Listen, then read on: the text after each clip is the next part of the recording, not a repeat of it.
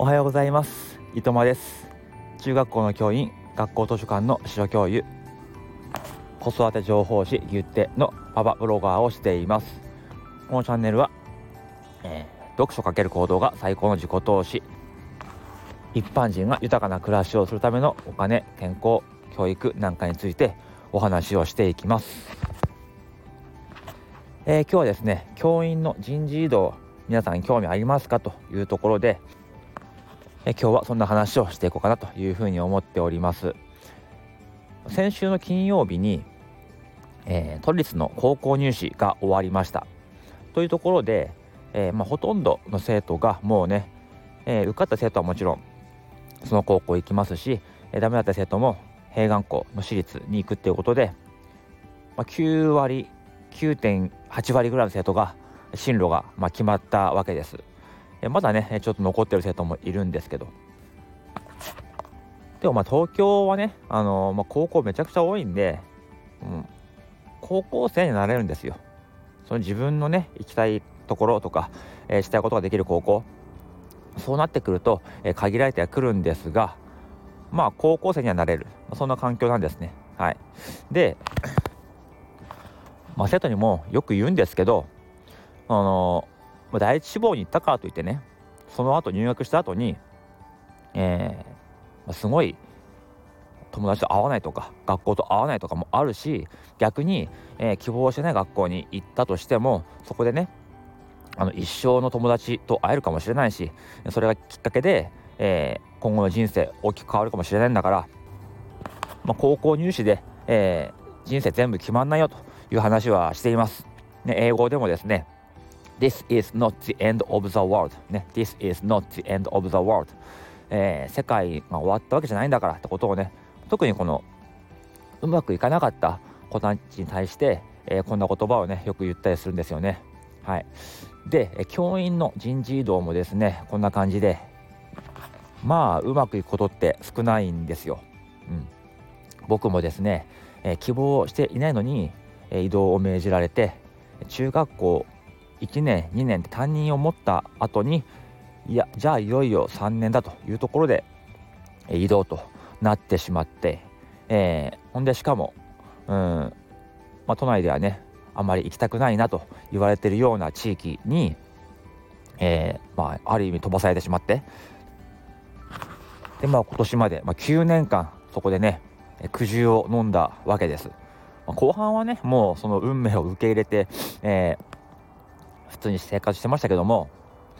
最初はねめちゃくちゃ悔しくてねしかも、えー、通勤時間も1時間以上かかると。歩いて電車に乗ってさらにバス。でバスがなかなか来ないとか満員のねバス、えー、雨の日も寒い日も暑い日もぎゅうぎゅうのバス。そんな生活だったんですよ。それがね本当に嫌で。だからその学校自体も、えー、嫌いになってしまうと。そんなことがありましたね。でね教員の人事異動って本当に全国地域によってルールが違うんですね。あの先月横浜でねマネーテダオの、えー、海さんとかニコさんでいらっしゃるんですけども、え中学校のあじゃ高校の先生とか小学校の先生されてます。でその方たちとお話をしたんですけど、えー、海さんは九州の方で、えー、ニコさんは関西の方。で九州の方はですね、えー、3月の本当に下旬にならないとこう移動かどうかもわ、えー、からないらしくてその時になってあなたはもう移動ですというふうに言われるそうです。でニコさんのとこもそんな感じみたいなんですけどさらにこう離任式ってのがないみたいで、ね、離任式って最後ね、えー、移動がね発表された後、うんまあ、4月とかに、まあ、5月かなとかにも一回学校に集まってきてね最後のこうお別れをする会っていうのが、えー、あるんですがそれすらないと。だから、うん、中途半端な年齢だから卒業とかさせる前にいなくなっちゃってそれっきり会わないなんてことも、えー、あるらしいです。そう考えると、まあ、東京は、まあ、移動はねえー、叶わないことも多かったりするんだけど希望通りにね。でもまだマシかなって思いました、えー、9月に移動希望を出す人は出します。で12月にその移動が決定したかしないかってことはねもう本人に、えー、知らされるんですよ。あなたはもう移動対象ですって。ただその時点では、えー、どこに配属するかはわからない。で2月の下旬にもうあなたはどこどこ区どこどこ市のなんとか中学校に配属ですというふうに、えー、言われてほんで、えー、まあ、離任すると。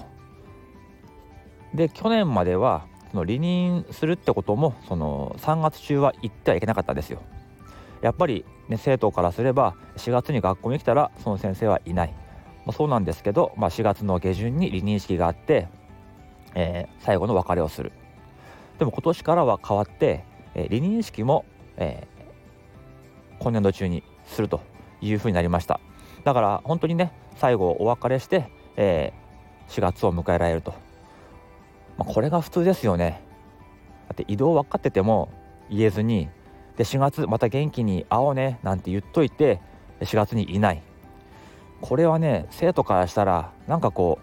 う裏切られたというかうーん置いていかれたというかそんな気持ちする子もいると思うんですよね。ねで生徒だって大人だったら誰でもいいってわけじゃなくてこの先生だから学校に来れたとか話ができるとかありますよね。だからなんかこうもののようにねあの本当に将棋の駒のように、えー、動かすっていうのはね良くないなって思いますよね。うん。人間をね人間と関わってる、えー、仕事なんでそこら辺はもっとこう人の気持ち考えてやったらどうかなっていうふうに思うんですよ。教員側もそうですね。3月にいきなり移動って言われてで4月からそんな働けるわけないじゃないですか。準備も大事だし。ね。あとむちゃくちゃ遠いとこだったら引っ越ししなきゃいけないとか、通勤のね方法とかも考えなきゃいけないとかありますよね。うん。だからまあ東京の方はまだマシなのかなっていうふうに思いますね。でもあとね東京もね独特というかもう他の地域は分かんないですけど移動のね発表がある日は新聞にもう全員載りますね。全員の名前が載ります。東京新聞の中、えー、45面使って、えー、糸間はどこどこ中学校からどこどこ中学校に行きますみたいなのが全部載りますね。ネットにも。だからその日だけの東京新聞はすごく売れるんです。で学校の中で新聞広げてあの先生ここに移動したらしいよとかっていう、えー、話がされるんですよね、うん、でもそれを見て自分のね同期が副校長あるいはあの2年ぐらい後輩が副校長なってるのを見たりしましたね、まあ、僕もね、えどっかのタイミングで「はい」って言ってれば今は多分副校長とか、うん、教育委員会とかなってたんですよ。まあ僕はねずっとそれを断り続けてたんでなってないんですけどはいあのそういうの見るとあこの人も副校長の道選んだんだなとかいうふうに思うんですよね。なんかねすげえやれやれって言われて年収100万上がるよとか言われたんですよ。でも結局ね人数が足んないだけなんですよね。うんで100万上がったとてそのあその働く内容とか、えー、働く時間とかもうそれこそ無制限ですから絶対100万には見合わないですね。はいえー、100万円なんかそんな100万円なんかいらないから、えー、今の自分の時間を大事にしたいと僕は思っていますね。うん、でですね今年今年に関しては僕は移動は、えー、今のところ大成功ということでした。ね、2月過ぎたんで一応どのどこどこのどこの学校というふうに、えー、事例が出たんですが、えー、これまでは電車とかで、えー、1時間ぐらいでしたが今度はですねなんと自転車で5分でした。というかあの毎週僕がスーパー行くとこがスーパーに行くんですけどそこの向かい側の学校でした。いやでもこれ素晴らしいですね。ここだけで見ればね、うん、まあね、学校行ってみ行ってみて同僚もねいいし、えー、部活もそんなにやらなくて済む。もうこうだとさらにいいんですけどもとりあえず通勤時間に関してはですね、えー、往復100分から往復10分にもう大幅短縮。この時間は QOL 上がりますよね。なんかワクワクしちゃいますね、うん、100万円なんかね、えー、いらないからそうね管理職になって。この通勤時間5分。浮いたね、えー、90何分。これをどう使うか、ね、どう自分のね、えー、時間に使うか。本当にね、えー、ありがたいです。で今回はね、まあ、運だけじゃなくてですねやっぱりあの移動ってある程度根回しが必要なんですよ。これねもし教員の方がいたらあの覚えておいてください。根回しって大事なんですよ。えー、どんなことかっていうとまあ、自分が行きたい地域ってありますよね。でそこに、えー、校長レベルの知り合いというかコネがあるかここが大事でその人に、えー、僕のことよろしくお願いしますって、えー、言えるぐらいの関係だと引っ張ってもらえるんですよ。もうあのじゃあいいよってことでじゃあうちの学校うちの国、えー、来れるようにしとくかしとくからってことで引っ張ってもらえる。これが一番強いコネ。次は今の自分の学校の校長がその地域の僕が希望した地域の校長と知り合いか。これも大事。うちの誰々っていうのがそっちの区を希望してるんだけどなんとかこうあの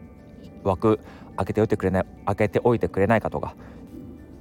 そういうあの根回しがですねその移動12月の前に、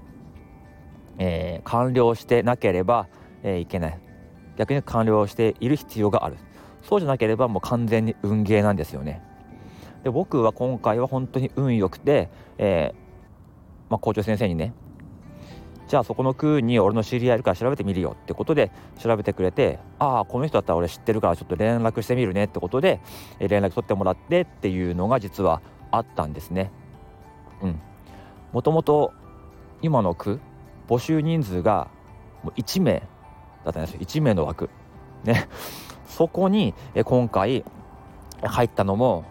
その根回しが多分なかったらちょっと危なかったですね。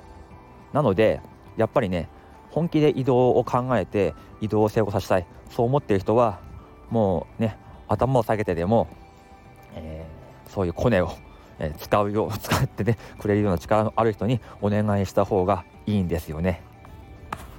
なんか教員の組合とかっていうのもあるんですけど組合の方だとちょっとやっぱり、ね、力が弱いみたいなんですよ。やっぱりね、えー、有力な人に直接コンタクトとコンタクトを取る。これがね一番みたいです。僕の横にいる同僚の先生もですね、えー、移動を希望してたんですけどもその人なんと、まあ、部活をねやってたからいろいろコネがあったと思うんですけどもどこかの校長先生に直接連絡をしてえー、枠空いてませんかという連絡をしてで運よく空いててその先生校長先生に引っ張ってもらってその学校に行くとなったそうです。ねこれすごいですよね。かける先生もすごいなと。なかなかの行動力だなと思うんですがはい。そういうふうにしないとやっぱり希望するところにはなかなか行けないというのが現状ですね。